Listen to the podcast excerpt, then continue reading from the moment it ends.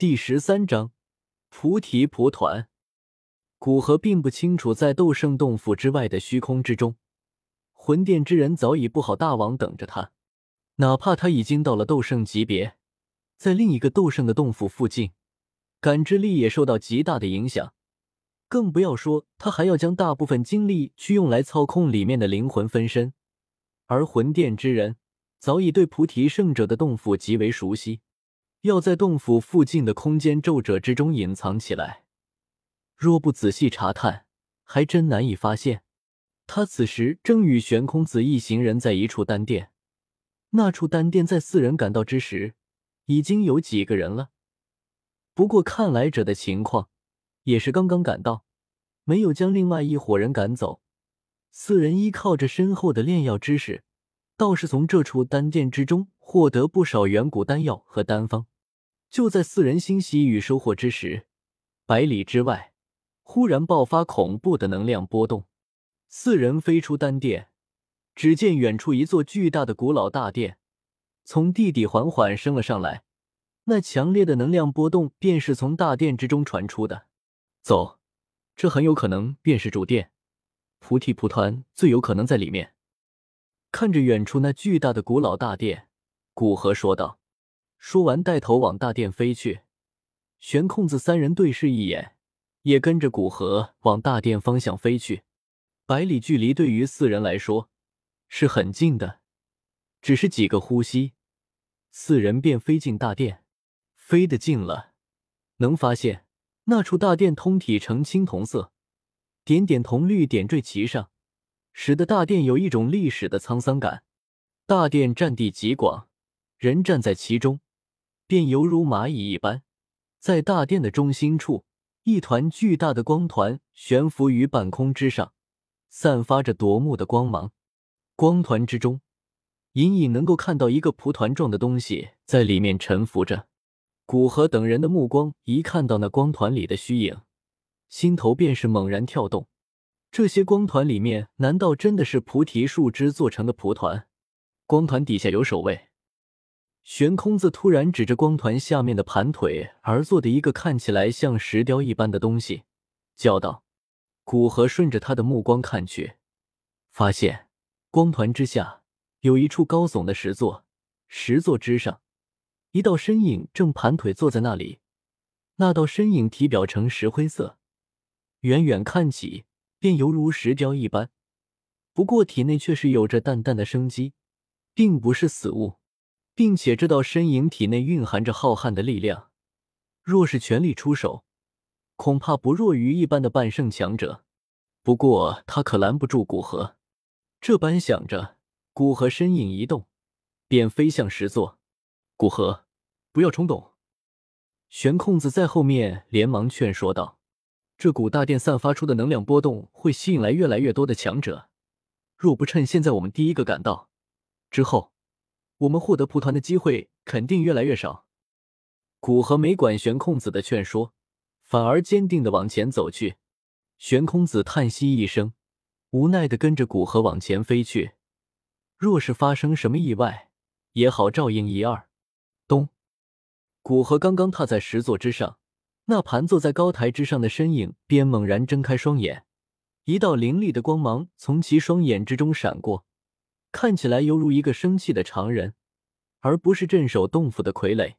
随着傀儡站起身来，一股强悍的气势从其体内冒出，随即犹如台风过境一般，席卷着整个大殿。被激活的傀儡也没跟古河废话，右脚一踏，直接将后世的高台踏出一股大洞，整个人化为一道辉光，几乎瞬间便出现在古河身边，拳头紧握。对着古河脑袋轰去，这一拳若是轰实，恐怕古河这一具灵魂分身便会彻底消散。古河心念一动，一团青黑色的火焰突然冒出，眨眼间形成一道火焰屏障，出现在傀儡的拳头前方，将傀儡的攻击阻拦下来。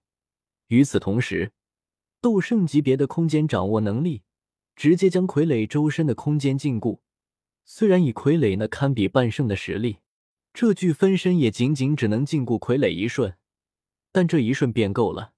只见古河双手伸出，粘稠的青黑色火焰犹如液体一般依附在古河拳头之上，形成一道冒着火焰的晶体层，将古河的拳头包裹。随即，古河双拳猛然送出，垂在傀儡胸口之上，有着斗圣级别的空间禁锢，傀儡无法躲避。再加上其一只拳头被火焰屏障挡住，也无法抵挡。在危机时刻，只见傀儡眼中金光一闪，另一只拳头猛然送出，横亘在古河双拳前方。当古河双拳击中傀儡手臂，居然发出金铁交击的声音。随即，在其拳头表面那恐怖的高温和强大的力量下，只听“卡”的一声脆响，傀儡手臂直接被折三段。断舌的骨头从其灰白色的肉里冒出，看起来颇为瘆人。不过，傀儡似乎已经失去的痛感，如此严重的伤势，居然眼都不眨一下。在斗圣级别的空间禁锢失效之后，便抽身后退。此时，傀儡看起来颇为凄惨，一只手臂完成残废，骨头断折；另外一只手臂也因为接触到圣炎那恐怖的高温。而在手指表面的皮肉被灼烧严重，本来灰白的皮肉变成焦黑色。古河没有怜悯敌人的想法，傀儡也不需要别人的怜悯，因此在傀儡抽身后退之后，古河便紧跟着傀儡逼近他的身体。轰！在靠近傀儡之时，古河整个身体都包裹着青黑色的火焰，整个人犹如包裹着一层火焰外衣一般。炽热的高温还没完全靠近傀儡，傀儡身上的衣物便在高温下扭曲起来。要知道，能被斗圣作为衣物，并且存世数百年都不变，傀儡身上的衣物自有其神妙之处。而现在，古河还没完全靠近，其身上的衣物便犹如要无火自燃一般。呵，古河秉承着速战速决的念头。双手如雨般往傀儡方向击出，每一拳击出，都有着一道火焰拳劲在他斗气的支撑下成型，对着傀儡轰击而去。傀儡双手一残一废，只能依靠着一只已经伤残的手臂和完好的腿来挡住这数之不清的火焰拳头。轰！轰！轰！剧烈的震荡在大殿之中响起。